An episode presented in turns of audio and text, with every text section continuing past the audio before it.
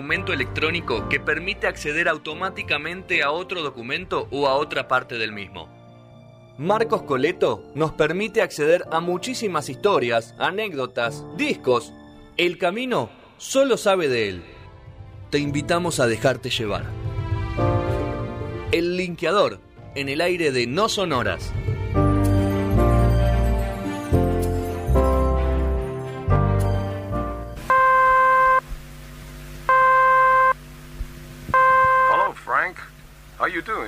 Are you all right?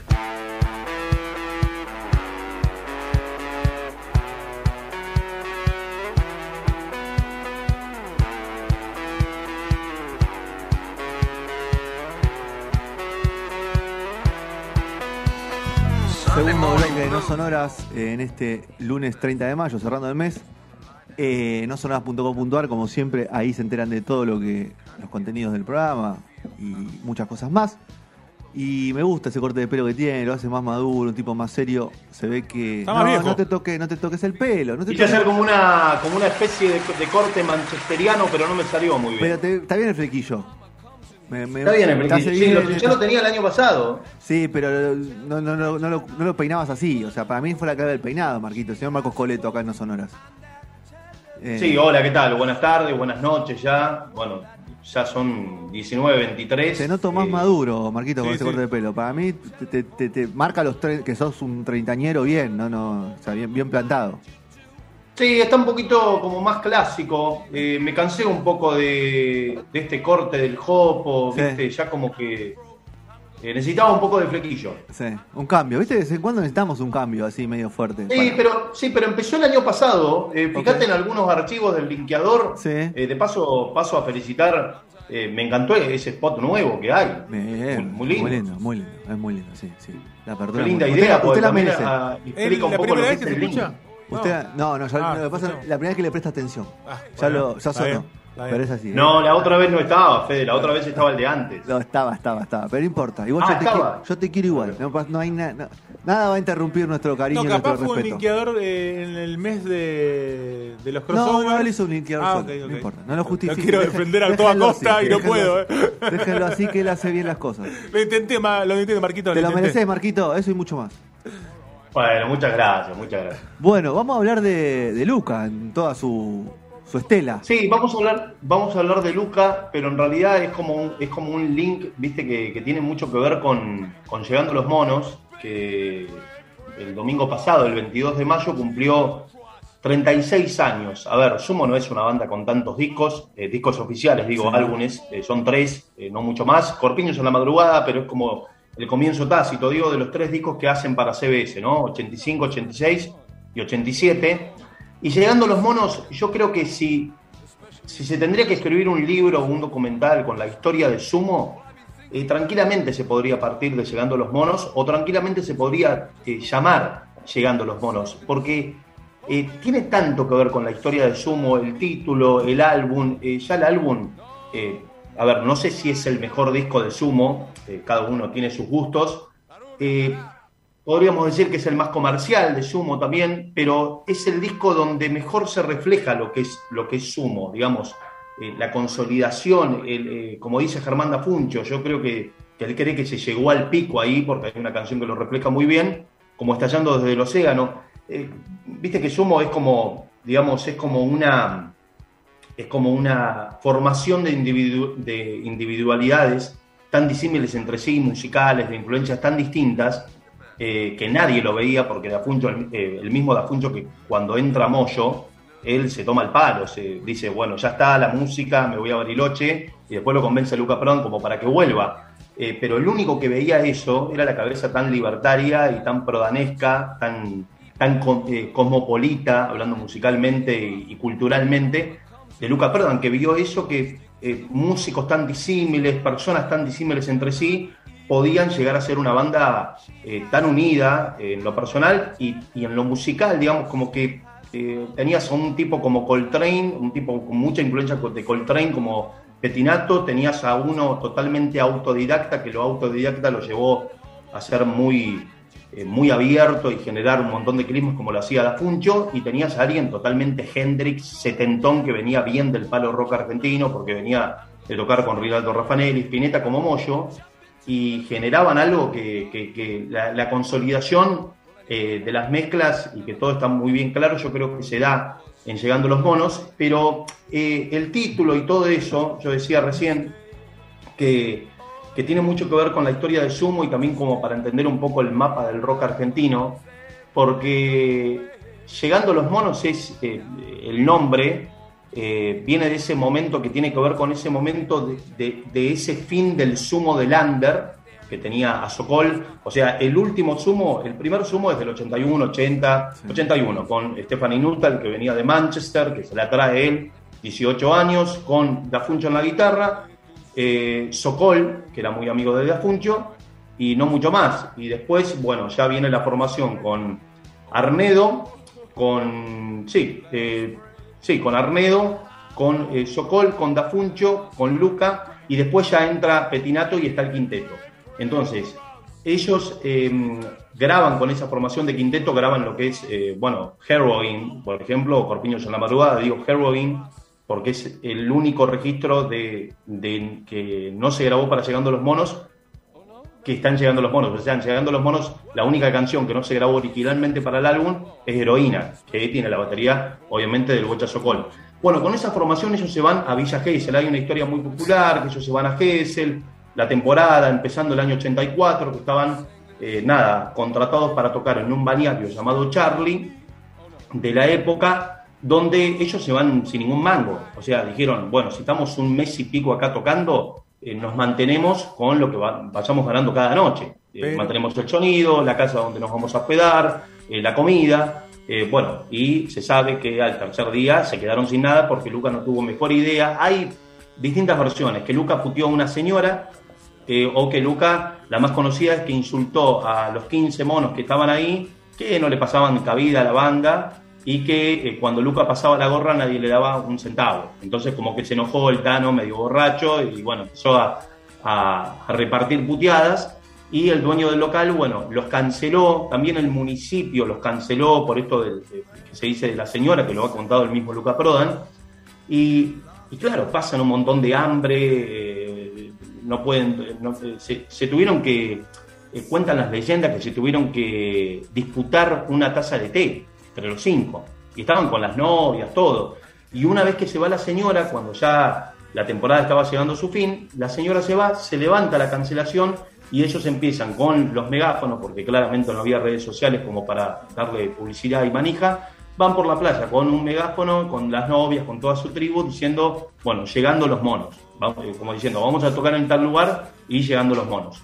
Entonces, eh, de ahí viene el título y también es como, es, es- es muy clave lo que pasa ahí en Hessel, porque claro, es la última vez de ese sumo que por todo lo que sufrieron de hambre, de promiscuidad, de tionismo, también como que estaban volviendo un poquito los excesos, la noche, pero no tener un mango y, y- y tener hambre y pasar una situación así tan eh, delicada, bueno, Sokol es ese momento donde eh, tiene a su primer hijo, va, eh, su mujer estaba embarazada por primera vez, y él también, bueno, que es medianamente conocido esto, que él se asusta por toda la cuestión de vértigo en la que vivía esta banda, de mucha promiscuidad. Todavía estaba la promiscuidad, todavía no existía muy claramente el SIDA, no se sabía lo que hacía.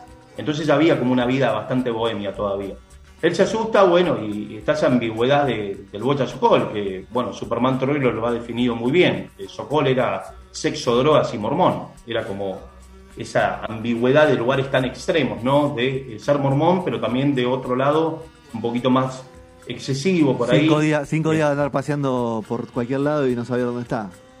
Claro, claro. Entonces, bueno, él se asusta ahí, es medianamente conocida la historia, está nueve años haciendo una vida normal, nueve años. Eh, entonces, cuando llegan a Buenos Aires, hay como, digamos, a ver, eh, cuando llegan a Buenos Aires estaba por entrar Moyo por medio de Arnedo, que eran de Palomar. eh, bueno, Arnedo obviamente venía del oeste.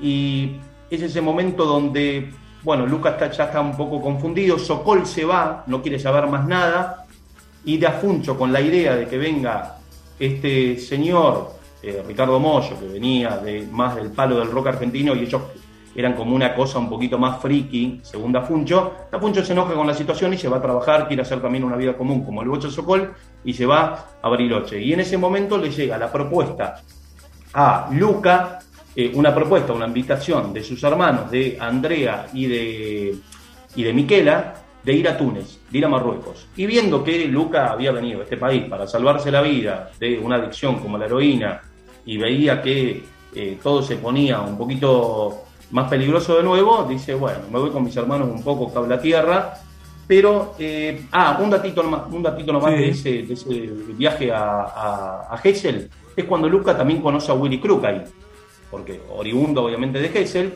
lo conoce en una situación donde Willy Crook estaba como en una pelea de madrugada, y Luca le dice, mirá, eh, venía a hacer una cosa más importante, eh, porque Luca como que lo quería echar a Petinato, y dice, La historia de eh, siempre, ¿no? Ahí, entre ellos dos. la misma de siempre. Entonces, como que le dice, che, si vos te venís con nosotros, a mí me gustaría que vos toques el saxo, porque vos tenés que ver más con mi vida, así una vida más callejera. Y claro, cuando Willy Crook, en la vida libertina que vivía, le hace caso, va a Buenos Aires, y cuando va a Buenos Aires ve todo un sumo desequilibrado. Gastuncho que se va, Sokol también que se va y se hace mormón, eh, Luca que se va a Marruecos, entonces dijo, vengo, eh, vine al pedo. De esto se enteró cuando lo va a visitar Arnedo y Arnedo le dice, mirá, te viniste al pedo, te tendría que haber quedado en Villa Gesell. El pelado se fue, Dafuncho se enojó con que venga Moyo, no sé qué va a pasar. Pero hay una banda de La Plata que justamente está necesitando saxofonistas. O sea, Arnedo los lo conecta a Willy Crook con los redondos. Y ese es en, en ese 84. Que de hecho, ¿por qué lo conecta con los redondos? Porque claro, eh, Diego Arnedo era muy amigo, incluso vecino, de Tito Fargo.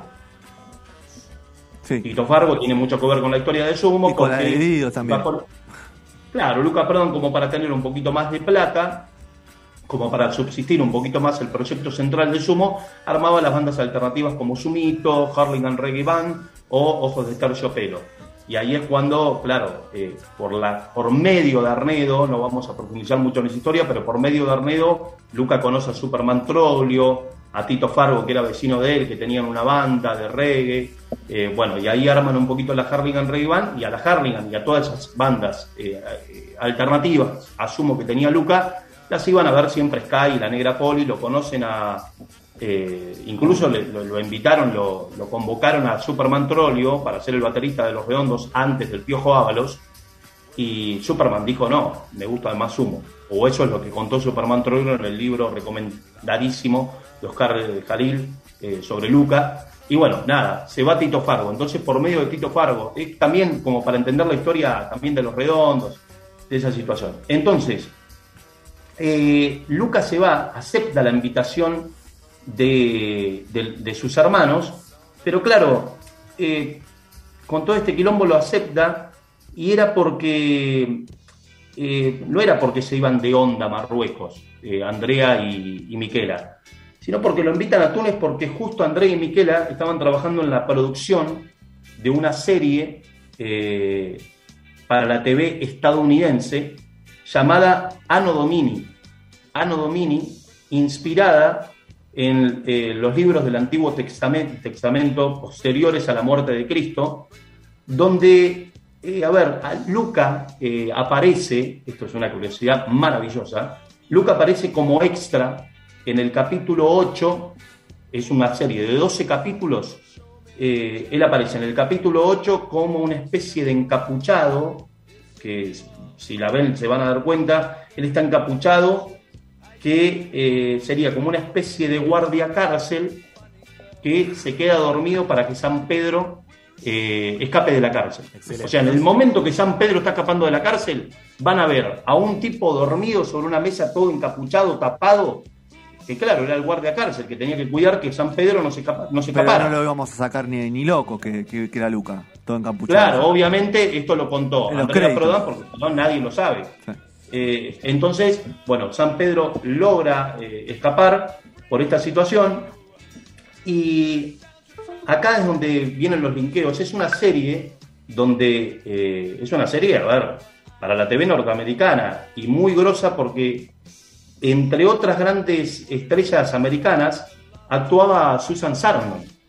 Susan Sarandon que eh, la deben tener por millones de películas, a ver, que venía de tan solo un año atrás filmar eh, un peliculón protagonizado por David Bowie llamado El Ansia. The Hunger. No sé si la vieron alguna vez. La vi yo. No. No. No. Leguito, ¿vos la Muy buena. Muy Yo buena. sí. Muy buena. Un- eh, una especie de thriller donde la canción central, justamente la canción que, que es central de la película, es una oda del Dark que después Sumo incluso tomaría como prestado justamente para una canción de Llegando a los Monos que es Cinco Magníficos. La canción es de una banda llamada Bauhaus, inglesa, muy dark, que se llama Bela Lugosi Step. Hay como un robito en los Cinco Magníficos de esa canción en cuanto a la percusión, de, eh, en cuanto al ritmo. Luca nombra muchas Sí. veces la palabra Bela Lugosi, ¿no? Claro. Y es una serie donde también, eh, como hizo tan buena letra en la producción, trabajando en la producción, eh, Andrea Prodan terminó trabajando en la película, haciendo nada más y nada menos que del hijastro de Ava Gardner, porque actúa Ava Gardner en la película. A ver, por ahí nos está escuchando algún millennial, algún centennial, no tiene ni idea quién es Ava Gardner. Yo la tengo Bueno, el les nombre, cuento pero no que- sé tanto, ¿no? Claro, les cuento que Ava Gardner eh, fue pareja hasta el año 57 ¿De quién? Frank Sinatra. ¿Quién no fue pareja de Frank, no? Las mujeres más Sí, lindas sí. no, han sido todas pareja de Frank de esa época. Tremendo. Sí, sí. Algunas, algunas ni se enteraban que eran pareja o no de Frank. Sabían, estaban con Frank, sabían, pero no sabían qué era. Sí. Bueno, y la serie, que esta serie, Ano Domini, eh, donde Luca actuó, estaba Ava Gardner, Susan Sarandon, James Mason, que ahora vamos a hablar de él, eh, la serie eh, que Luca actuó, actuaron, bueno, Andrea, Miquela, todo, eh, estuvo escrita por nada más y nada menos que el mismo señor que escribió el libro de la naranja mecánica en el año 62, que es Anthony Burgess. O sea, las referencias que hay son eh, maravillosas. Eh, incluso por eso no es casual que en la, que en la película, en la, en la serie, perdón, Anno Domini, actuara James Mason. ¿Por qué? Porque James Mason era un tipo que había actuado en, en una película de Stanley Kubrick. A ver, Stanley Kubrick es el mismo tipo que hace la película de la naranja mecánica. Entonces, el, el- el libro sale en el, en el 62 por este hombre que escribió esta serie y la película sale en el 71. Y Stanley Kubrick había hecho una película llamada Lolita en el año 62, donde actuó James Mason, que es el tipo que actúa en, en esta serie Anno Domini, y que justamente Luca y Andrea hablaron mucho con él, con él en el rodaje, en el, en el rodaje de la serie, le preguntaron mucho sobre esa película Lolita del año 62, dirigida por, por Stanley Kubrick. A mí me llama mucho la atención. eh, A ver, yo este viaje de Luca no lo tenía registrado. eh, Sí. Porque por- vengo escuchando mucho el. bah, ahora lo tengo medio abandonado, pero el podcast de Andrea co- cuenta mucho. Bueno, ahí cuenta algo. va- Varias historias de lo que, lo que dijo Marcos. Sí. Pero este viaje en el medio de la historia de Sumo no lo tenía. No lo tenía. Sí, sabemos que Andrea, por, por su vida cine- cinematográfica y su hermana, se han codeado con los tipos más est- y las mujeres más extravagantes de Hollywood y, Sí, de todo el mundo. Y de todo el mundo, ¿no? Eh, Jack Sí, sí. Nicholson, un montón has, has contado varias. Ahí nombraba Sí, Susan, claro. Susan Sarandon, Susan Sarandon, que son amigos. Son amigos. Andrea Prodan y Susan Sarandon son amigos. Y aparte que directamente. también es un dato ¿no? importante, Marquitos, que la familia de Luca era un. Su padre era un diplomático. Claro. eh, Muy, muy, muy importante, o sea, de mucho Le dinero. vendía ar- eh, Fe- Fede, le vendía arte chino a Christopher, a Christopher Lee, el eh, Drácula, Claro. que sale en la... Mirá el linkeo que te hago, mirá el linkeo que te hago, es el primer Drácula en la historia y es el, el tipo que sale en la portada de Van, eh, Ben on the Run, de los Wings, la Sí. banda de McCartney. Van de matar. Ahí está, por ejemplo, el nieto de Freud. También en esa hay un montón de gente famosa. Esa portada le hicieron eh, drogados realmente, eran los 70, hay que entender. Eh, porque el- el- lo que, la idea que tuvo Paul McCartney, mirá vos, Paul McCartney, la idea que tuvo. La idea que tuvo dijo, la vamos a hacer a la portada, pero la vamos a hacer pasados de largo. Después de una fiesta que voy a hacer yo en mi casa a la noche, donde eh, al entrar a la fiesta les voy a ofrecer todo tipo de drogas. Que todos se drogaron. Hasta John, hasta John Conté, que sale el boxeador de Liverpool, que sale en la serie, en la película también. En la película, en la portada. Bueno. Pero es un poco para darle un contexto a lo, a, a lo que es la vida de Luca, ¿no? Porque vos decís, ¿cómo hizo este tipo para andar por todo el mundo Sí. y haciendo quilombo porque en ningún lado se portaba bien? Y así todo Sí. seguía cayendo parado, ¿no? Era, tenía una vida... Bueno, de por sí educado en, en los mejores colegios de Inglaterra. con el- ¿no? Con el rey de Escocia, ¿no? Con el príncipe, con el rey Carlos. Va, el rey Carlos, príncipe Carlos Príncipe. nunca va a ser rey, pobre, pobre hombre. No importa. Pero bueno. Sí. No, y por eso el último datito que, que daba sobre esto es que, claro, cuando Lucas se va a Marruecos, si no me equivoco, si no me equivoco, no, seguramente no me voy a equivocar, es el último viaje que hace Europa, Lucas. Sí, sí. Eh, ya es el último viaje, ya ahí viene, firman con la CBS, divididos por la felicidad, eh, bueno, llegando los monos, obras, el mejor momento así popular de Sumo, y After Chabón y la historia ya, ya se acababa como todos sabemos, pero eh, cuando estaba Luca en, Marruecos, eh, bueno, Dafuncho estaba en Bariloche, pero igualmente Arnedo con Superman Troilo, que ya estaba entrando la banda para ya eh, ser definitivamente el baterista de Sumo, digo definitivamente porque ya lo venía reemplazando en algunos shows al Bocha, al Bocha Sokol. Bueno, se juntaban con Petinato, con Arnedo, con Moyo y con Superman Troilo, y es el génesis de ese Sumo que todos conocimos. Eh, que ahí ya, eh, por las influencias que tenía Superman Troilo de mucha música africana, ya empieza a zapar y venía Moyo con la Roland sintetizada, muy eh, influenciado por Adrian Belew, por el King Crimson de los 80, por el Peter Gabriel, por la world music, la música africana, y ya con la Roland sintetizada, algo que hacía mucho Adrian Belew, el Crimson de los 80, empieza a jugar con una guitarra media así africana, también un poquito árabe, y claro, cuando Luca viene de Marruecos, justamente se encuentra con esa música, él muy inspirado por todo lo que había en Marruecos, eh, bueno, ya termina de hacer Mula Plateada, que me parece que es el tema, eh, eh, es el tema como punto de partida para este sumo ya clásico que todos conocemos, que es el Fíjense qué loco la historia de Llegando los Monos, el título, ¿no? Llegando los Monos, pero la verdad que era Llegando los Monos en el megáfono en Villa Gesell, pero era un sumo que ya se acababa. O sea, ya se acababa y era la llegada de ese sumo que todos conocimos, le- eh, la, la alfombra roja para ese sumo de la CBS eh, de ya mediados de los 80 con los tres discos. Y Con sus dos discos solistas, ¿no? De- hay- en el medio hay dos discos solistas de Luca que, que todavía sí, los dos discos solistas, los dos discos solistas de Son Luca previos. Son cuando él comienza, recién claro. llega a las sierras de Córdoba. Pero así todos todavía Sí. siguen siendo poco investigados dentro Sí, de nuestro sí. rock nacional, ¿no? Los discos de Sí. Luca, ya sea por cómo los grabó o por, o por qué momento. Sí, los grabó en la piecita, Claro. se dice que los grabó en la piecita de Timmy McKern, en las sierras, cuando él recién venía, que tenía un poco el pelo largo. Vieron esa foto clásica de Luca con Arriba el del caballo. Arriba del caballo. Claro, arriba del caballo.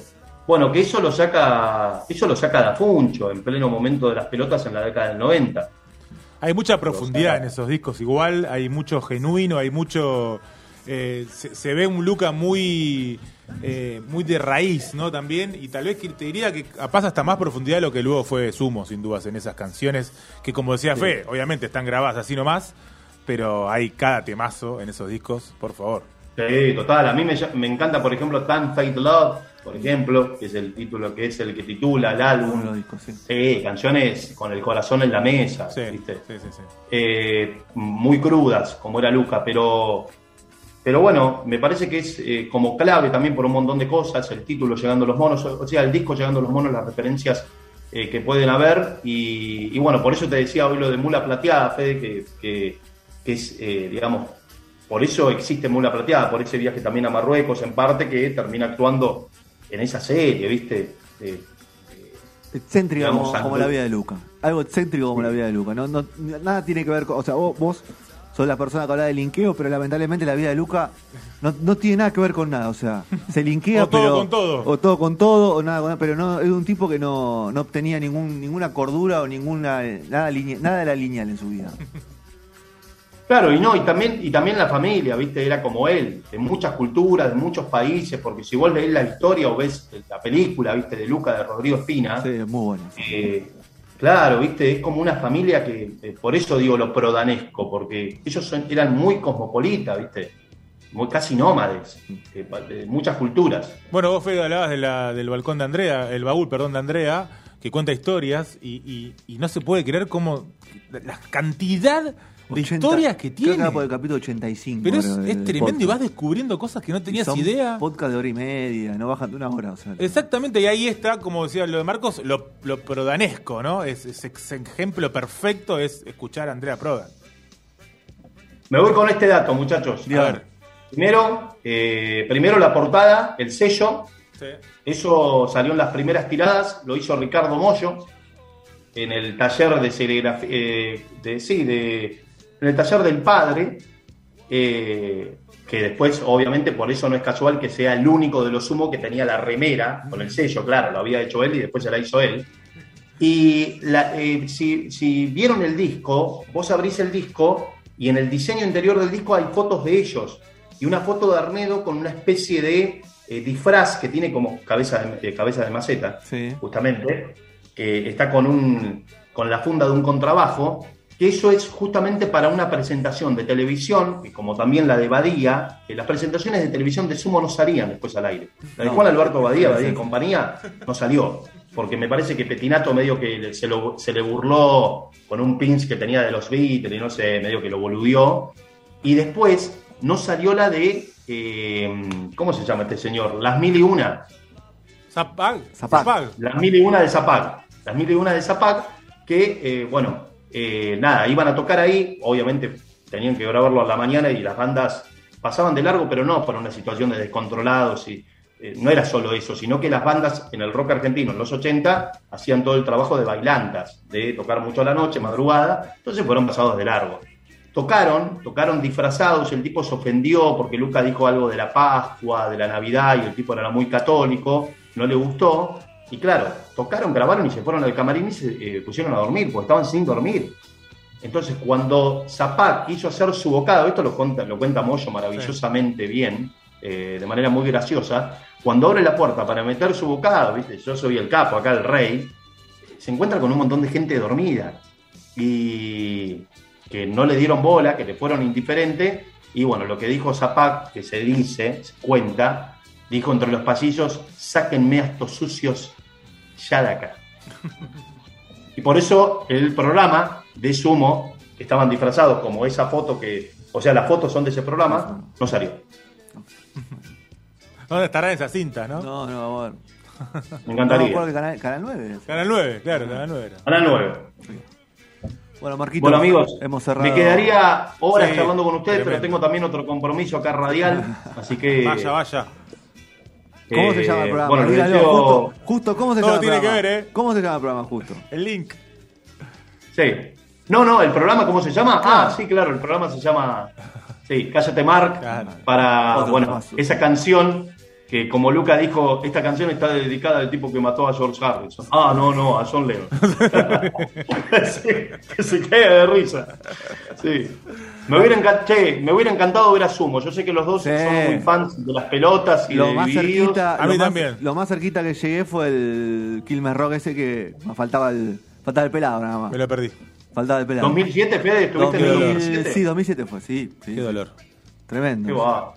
Emocionante. Sí, así que ahora ya no nos faltan dos. Sí. Pero bueno, ahí Una falta- banda, una banda caótica, pero no caótica por Eh, bueno. controlado. Pero vos digo fíjate lo que caótica se- en el Esos sí, tres caótica temas. eran Fíjate lo que fueron esos tres temas. Sí, perdón, Fede. No, fíjate lo que fueron esos tres temas.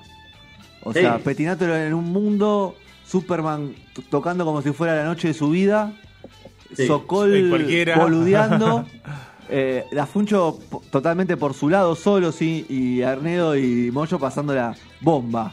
O sea, disfrutando, Claro, disfrutando la lucha influencias, claro, influencias y cabezas musicales muy fuertes, muy fuertes todas y muy disímiles entre sí, que eh, yo creo que lo consolidaron muy bien en Llegando los Monos, donde está eso que después eh, se dijo todas estas décadas, que estaba la fuerza, que la que se, la que se quedó divididos, y la atmósfera y los climas, que se quedaron las pelotas. Claro. Bueno, Marquitos, abrazo enorme. Estamos Abrazo, hablando. buenas noches. Pasó el señor Marcos Coleto. estaremos viendo. Dale. Pasó el señor Marquitos Coleto con el linkeador de Luca Prodam. Al que no vio nunca ese video, o la que no vio nunca ese video, mírelo. El la reunión de sumo en el Quilmes Rock. No, por favor. Mírelo porque es así. O sea, eh, cada uno tenía su, Estaban historia. todos en una, ¿no? Estaban todos en una. Su historia, sí. cada uno estaba su historia. O sea, para alguno era el show, como dije, para Superman Troilo fue el show de su vida. Claro, sí, sí. Y es lo mismo que lo dice. ¿eh? Arnedo y Moyo se cagaron de la risa con, y disfrutaron mucho al Bocha, esos tres canciones, porque el Bocha. Y el Bocha estaba creo que fueron cuatro, ¿puede ser? No, para mí fueron ¿Tres? fueron tres. Fue Cruachan, eh, fue de, eh, DVD, DVD. y fue uno, creo, uno Ah, más, fueron no tres, puede ser, es verdad. Sí, sí, sí. Pero. Petinato haciendo de Petinato Petinato. haciendo de, haciendo de Petinato, sí, Petinato todo- haciendo todo, de Petinato, haciendo de Petinato. Obviamente, el- el- el- está el- intentando pasar al frente con el Claro, con el eso. Queriendo llamar la atención. Y el Y Bocha haciendo de, el Bocha haciendo de Bocha, paseándose, pura, sí. ¿no?